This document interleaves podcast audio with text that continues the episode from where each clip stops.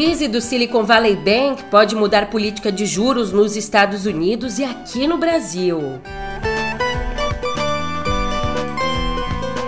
Também por aqui, defesa de Bolsonaro avisa que ele vai entregar as joias sauditas. Por fim, mas não menos importante, autorizado o fim do sigilo do cartão de vacinação de Bolsonaro.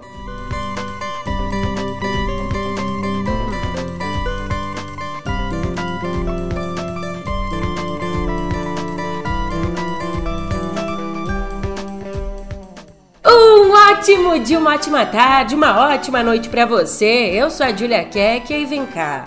Não, vem cá. Como é que você tá, hein? Menina, menino, como você preferir.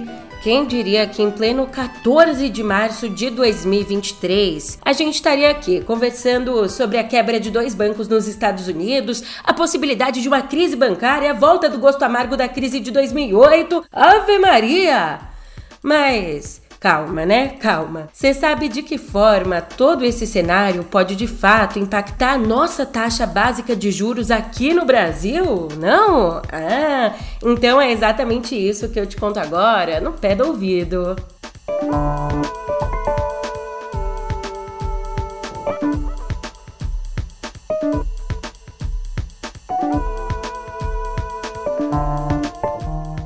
Você não estranha não que hoje não cabem tantos gracejos por aqui, afinal, né, dois bancos quebraram. E que o Silicon Valley Bank, o SVB, quebrou na sexta e está sob intervenção do governo americano, isso você já sabe. Só que existem agora os próximos passos. A crise do SVB alertou os investidores sobre a possibilidade de mudanças na política monetária dos Estados Unidos e seus reflexos na taxa básica de juros aqui do nosso Brasilzão. É que a falência do SVB, acompanhada pelo Signature Bank, que também está sob intervenção federal, né? Eu disse aí a falência de dois bancos essas falências atingiram os mercados globais, com os investidores revendo suas previsões de novas altas nos juros. E eis que o dia de ontem foi marcado por queda nas taxas negociadas nos mercados americano e brasileiro. Já se avalia, inclusive, a possibilidade do Fed, o Banco Central Americano, fazer uma pausa no processo de elevação dos juros na reunião marcada para a semana que vem. Ainda ontem, os preços dos títulos americanos dispararam, registrando algumas das maiores altas desde a crise de 2008. Tudo isso enquanto o mercado aumentava as apostas de que o Fed vai manter os juros inalterados na sua próxima reunião de política política monetária para estabilizar o sistema financeiro global. Isso em comparação com a semana passada. Na semana passada, os mercados se preparavam para mais um aumento de 0,5 ponto percentual. E até então, aqui no Brasil, a curva de juros indicava um corte na Selic pelo Copom só ali no fim de junho, mantendo nas reuniões do próximo dia 22 e na de 3 de maio, mantendo a taxa básica nos atuais 13,75% ao ano. Só que agora, agora a expectativa é de antecipação deste corte. Lá em Brasília, pelo menos, o ministro da Fazenda, Fernando Haddad, disse que não vê risco de uma crise sistêmica na economia global por conta da quebra dos dois bancos nos Estados Unidos. Eu não sei se ele vai gerar uma crise sistêmica, aparentemente não. Ninguém, eu não vi ninguém ainda tratar desse episódio como um Lehman Brothers. Mas o fato é que é grave o que aconteceu. O Fed agiu no final de semana e nós vamos ver ao longo do dia, por isso que eu vou ter que acompanhar isso. O Roberto Campos deve estar voltando né, do BIS para pilotar aqui o Banco Central. Para você ver o, se a autoridade monetária no Brasil vai ter que tomar alguma providência é, em virtude dos efeitos sobre as economias é, periféricas. Ele ainda reforçou que, mesmo se a gente tiver um cenário mais incerto, o Brasil tem sim uma gordura para viabilizar uma queda na Selic. Escuta só quando ele disse tudo isso num evento do Globo e do Valor. Creio que assim, não há, hoje eu diria, pouco espaço para aumento da taxa de juros no mundo e uma, diria que tem uma gordura no Brasil que permite a nós, tomando as providências que estão sendo tomadas que vêm sendo reconhecidas pelo Banco Central nas atas que ele divulga, eu penso que nós temos aí um espaço é, que o, o mundo não tem. Qual é o limite que você tem prudencial para aumentar juros sem desorganizar a economia como um todo, o setor produtivo, a quebradeira que pode advir de um, de um descasamento das carteiras e tudo mais. E aí tem setores dizendo, olha, é, vai chegar uma hora que você vai esbarrar nesse limite. E você vai ter mais dificuldades de buscar o centro da meta num período muito curto. Já lá fora, para dar aquela baixada na temperatura, acalmar os ânimos dos norte-americanos, o presidente Joe Biden afirmou que o sistema bancário é seguro e que os depósitos no SVB e no Signature Bank vão estar disponíveis quando os correntistas precisarem. Segundo ele, o governo vai fazer tudo o que for possível para que os clientes recuperem todo o seu dinheiro. Nas próprias palavras do Biden, abre aspas, os contribuintes não serão responsáveis pelos prejuízos. O dinheiro virá das taxas que os bancos pagam pelo seguro de depósito. Fecha aspas. Today, thanks to the quick action of my administration over the past few days, Americans can have confidence that the banking system is safe. Your deposits will be there when you need them. Small businesses across the country, the deposit accounts at these banks can breathe easier knowing they'll be able to pay their workers and pay their bills. And their hardworking employees can breathe easier as well. Last week, when we learned of the problems of the banks and the impact they could have on jobs of small businesses and banking system overall, I instructed my team to act quickly to protect these interests. They've done that. They've done that. On Friday, the government regulator in charge, the FDIC, took control of Silicon Valley Bank's assets. And over the weekend, it took control of Signature Bank's assets. Treasury Secretary Yellen and a team of banking regulators have taken action, immediate action. And here are the highlights.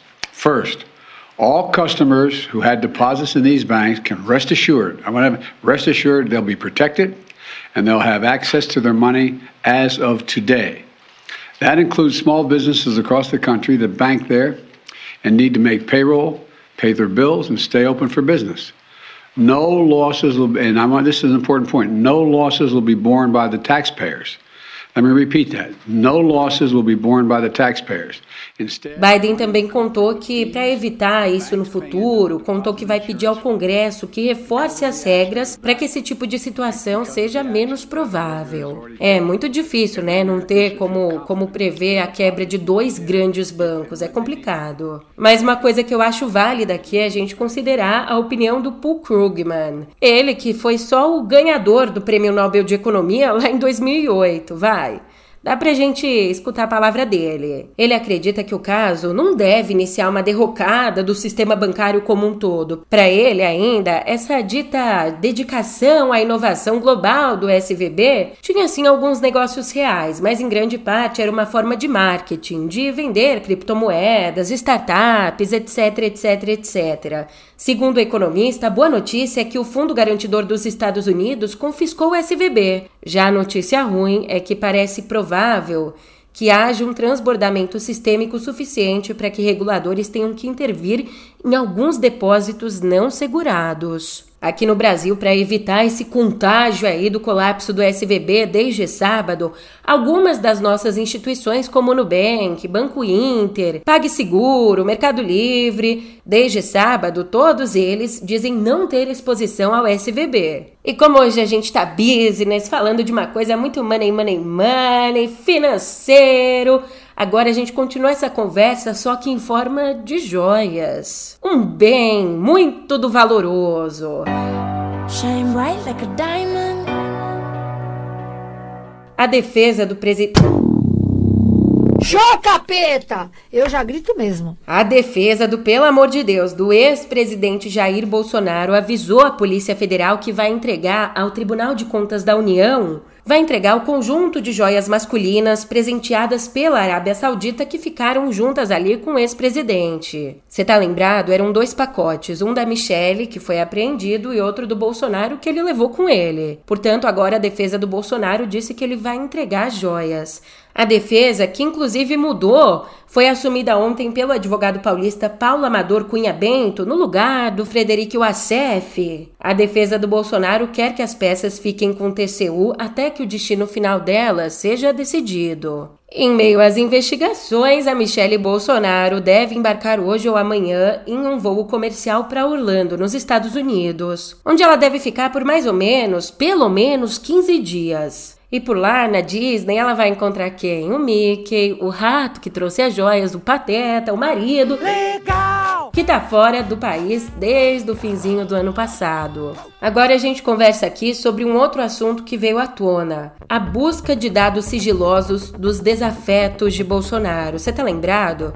Esse caso aconteceu lá em 2019. Só que o que, que a gente ficou sabendo de novo? A gente ficou sabendo que o chefe da inteligência da Receita Federal, o Ricardo Pereira Feitosa, foi sim ao Palácio do Planalto na véspera de começar a acessar as informações. Acessar de forma ilegal, ele não tinha uma ordem para fazer isso. É, ele foi lá no Planalto na véspera. Depois, ele ainda voltou ao palácio no dia em que concluiu o trabalho, indo especificamente ao gabinete do Augusto Heleno, então ministro do GSI da presidência. Ou seja, para deixar bem claro, o chefe da Receita Federal esteve no Planalto antes e depois de fazer esse levantamento ilegal nos dados dos desafetos ali do ex-presidente. Na ocasião, ele teria levantado dados, por exemplo, do ex-ministro Bebiano, do Paulo Marinho, que depois rompeu com o governo, enfim.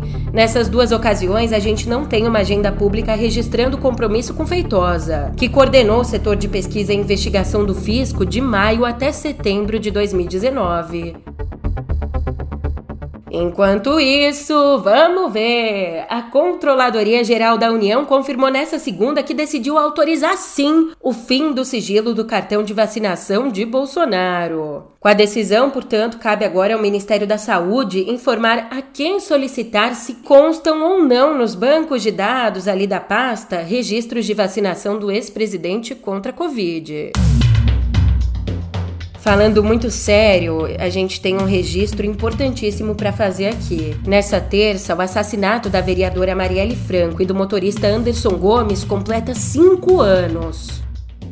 A vereadora Marielle Franco, do PSOL, foi assassinada agora à noite no Rio de Janeiro. Ela foi encontrada dentro de um carro no bairro do Estácio, centro da cidade.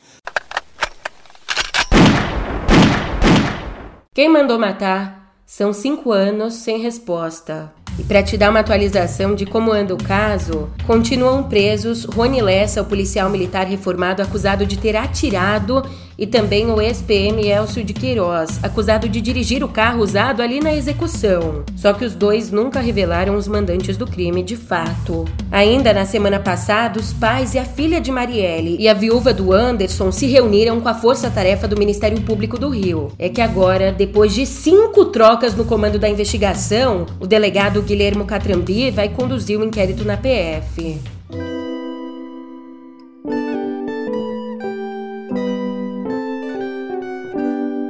Deixa eu te explicar uma coisa. O Ministério da Justiça, igual todos os ministérios, né? Ele repassa verbas para os estados. Só que para fazer esse repasse, a pasta da Justiça está querendo ajustar as regras de uso do Fundo Nacional de Segurança Pública. É, ajustar como? Então, o Ministério quer priorizar nesse repasse de verbas os estados que se adequem às novas diretrizes de segurança pública nacionais. Ou seja, em outras palavras, os estados que se adequem às medidas propostas por esse atual governo. Uma das medidas que o governo propôs aí, o uso de câmeras em para combater a violência policial. Além das câmeras, a gente tem uma outra medida que o governo também deve propor aí uma revisão na matriz curricular das academias de polícia. Academias que daqui para frente devem priorizar a matéria de direitos humanos, ou seja, os estados que fizerem isso vão receber prioridade no repasse de verbas. Um outro ponto que os estados devem se atentar se quiserem sair na frente abocanhando uma parcela maior do fundo é adotar providências para melhorar o combate à violência contra a mulher. Então é uma forma que o governo encontrou nesse diálogo União Estados aí para repassar a verba e também melhorar o combate à violência no Brasil. Violência contra a mulher que ainda violência contra a mulher é só uma das violências mas é uma das que ainda tira a vida de tantas e tantas, você sabe disso. É um problema gigante da nossa realidade. Mudando de assunto, a gente também fala sobre um outro problema que assola o nosso cotidiano. Sabe qual? A defasagem na cobertura vacinal. Você tá sabendo que o Brasil terminou o ano passado bem, mas bem longe da meta de vacinação contra o HPV? A meta era vacinar 80% do público-alvo. E quando eu falo aqui em público-alvo, eu tô falando de garotas e garotos de 9 a 14 anos. Só que das meninas, a gente terminou o ano com 75% dessas garotas vacinadas aí com a primeira dose e 57% com a segunda dose. Quando a gente vai conversar sobre os meninos, o número é muito pior. 52% tomaram a primeira dose e 36% a segunda segunda. E é muito importante você saber que, para além dos adolescentes, de forma geral, o SUS oferece a vacina para pessoas entre 9 e 45 anos que vivem com HIV, transplantadas e pacientes oncológicos, um grupo com maior risco de desenvolver complicações pelo HPV. E o assunto é muito sério. Dados da OMS mostram que o vírus é responsável por mais de 95% dos casos de câncer de colo do útero. E mais uma notícia, escuta essa aqui também. No nosso Brasil de agora, morrem quatro motociclistas por dia. E o que não é uma coincidência é que os negros são as principais vítimas de acidentes com moto no Brasil. Usando dados do SUS e do IBGE, uma pesquisa do Instituto de Estudos para Políticas de Saúde apontou que em 2016 até 2016, as taxas de mortalidade entre brancos e negros eram parecidas. A taxa referente aos brancos era de 0,5 0,05 para cada 100 mil habitantes. Já dos negros, 0,06 para cada 100 mil. Mas nos últimos anos, essa realidade tem mudado. Esse índice tem se distanciado cada vez mais. Para os brancos, o número estacionou. Continuou 0,05, enquanto para os negros chegou a 0,08. Só em janeiro de 2021, por exemplo, foram 55 mortes de brancos contra 102 de negros. Mas por quê? Entre os fatores que podem explicar essa discrepância toda está o crescimento dos apps de entrega. Sabe, os aplicativos de delivery, iFood da vida, Rappi. É, quando a gente olha para os trabalhadores informais deles, existe um recorte claro de quem está trabalhando ali, um claro recorte social que por sua vez está muito atrelado ao recorte racial, ou seja, é mais um índice que reflete a realidade brasileira, na qual os negros são as maiores vítimas das violências em geral. Além disso, um dos autores do estudo, Rony Coelho, também destacou como um fator que pode explicar os dados registros mais precisos, o maior reconhecimento das pessoas como pretas e pardas e a melhora no registro do quesito raça nos dados de hospitalização.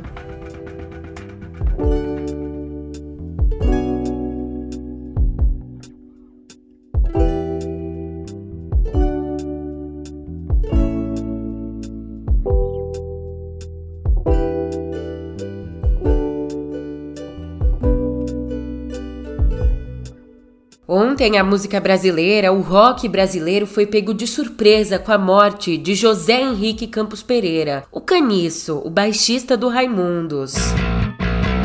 Ele se foi aos 57 anos depois de desmaiar e cair em casa. O caniço, que estava em São Paulo, foi levado às pressas ao hospital, mas acabou não resistindo. Ele foi um dos fundadores do Raimundos, banda que tem mais de 35 anos de carreira e sucessos como Mulher de Fases e A Mais Pedida. E agora, da música, do luto, a gente vai para o cinema nacional com um gostinho de nostalgia. E atenção que isso aqui não é um teste não, é real. Um clássico vai ganhar sequência. A gente está falando aqui do Alto da Compadecida. Alto 2, anúncio 2. Sim, disse-me disse, vai não vai, é mentira, de Chicó, é, é verdade esse bilhete? Sim, teremos. Sim, 2024. Cansei dessa agonia de ficar rico, ficar pobre, ficar rico, ficar pobre. E eu tô cansado dessa agonia de ficar inteiro ficar sem uma tira, ficar inteiro ficar sem uma tira. E você não sentia fome, não, Chico? Fome não, mas era uma vontade de fumar danada.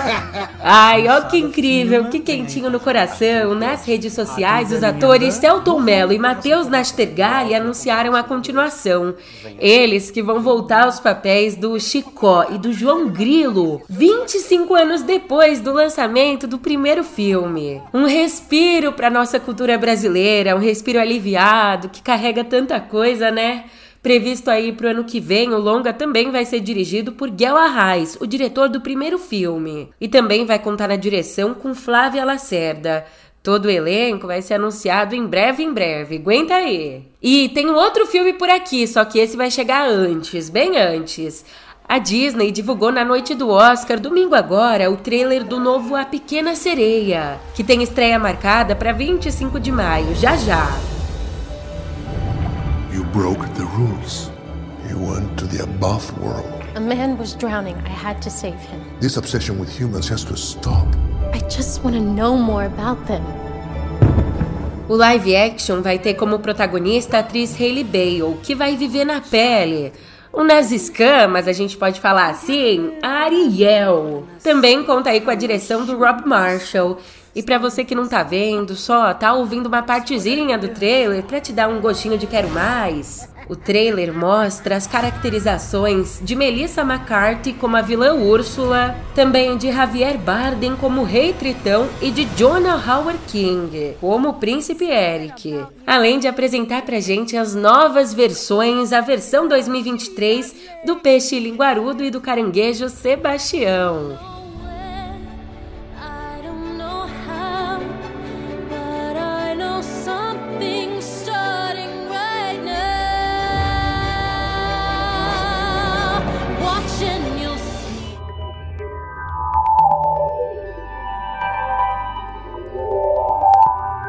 Cotidiano digital do jeitinho que eu gosto, com gostinho, um retrogosto de política. Você é vergonha da profissão! Que chique! O ministro da Justiça, o Flávio Dino, disse que o governo está preparando uma PL, uma proposta, um projeto de lei para regulamentação das redes sociais. E não é uma coisa que vai ficar muito para o futuro, não. A expectativa é que já na próxima semana o texto seja encaminhado para avaliação do Lula. Se ele concordar com a proposta, o texto então segue para a Câmara. E quais são as premissas principais desse projeto que nós estamos elaborando? E que vamos, obviamente, entregar ao presidente Lula e debater com a Câmara e com o Senado. Em primeiro lugar, às vezes, até escrevem que eu falo muito de crime. É meu dever, eu sou pago para isso, eu sou ministro da Justiça e Segurança Pública. Mas não significa que o projeto do Poder Executivo, que será debatido com o parlamento, com a sociedade civil, com o judiciário, é puramente punitivista.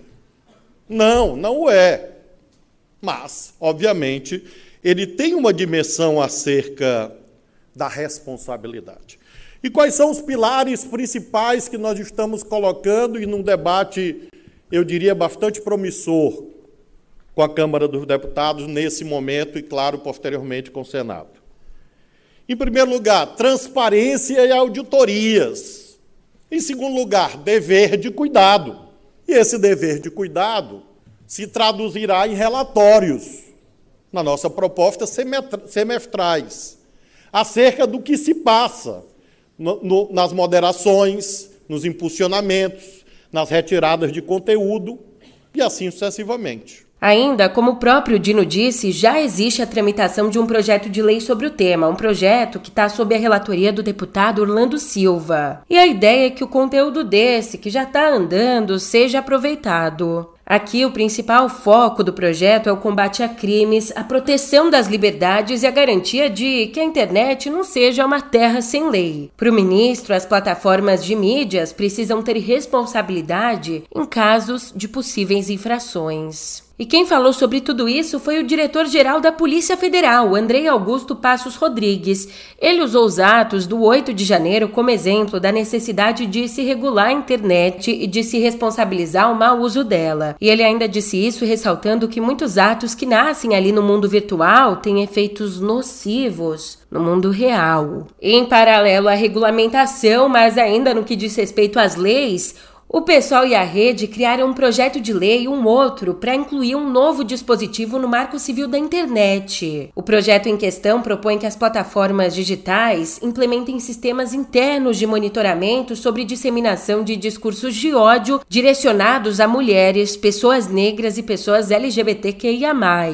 Então, já contando com essas formas de monitorar, as redes sociais devem criar ainda mecanismos de prevenção e denúncia. E não é que lá fora esse movimento da internet, não ser terra de ninguém, também está ganhando força? O Reino Unido decidiu se unir à União Europeia, aos Estados Unidos e ao Canadá, banindo o TikTok para funcionários do governo. Isso porque existe o medo de que o aplicativo capte informações confidenciais e compartilhe com a China. E com a decisão, portanto, os funcionários têm até amanhã para excluir os aplicativos dos celulares. E recentemente, para diminuir o receio aí dos países da Europa em relação ao app, o TikTok anunciou o projeto Clover, mas não tem dado tão certo, né? Você conseguiu perceber. Nesse projeto, a iniciativa criaria dois centros de dados no velho continente. Dois centros que seriam controlados por uma empresa terceirizada, também europeia. Vamos ver se isso vai para frente, se os países em questão vão dar para trás. Um outro parágrafo aí. Só que aqui eu te digo uma coisa: aqui eu não terceirizo nada, não. Eu monto o roteiro do podcast, apresento, edito, publico. Por isso, você me desculpa a rapidez, mas eu vou logo me despedindo aqui para dar tempo de eu colocar essa jossa no ar. E se você tá escutando, provavelmente deu certo, né? Então, ufa, ainda bem, eu tô indo nessa, mas a gente se vê por aqui amanhã. Não esquece disso, hein? Até lá!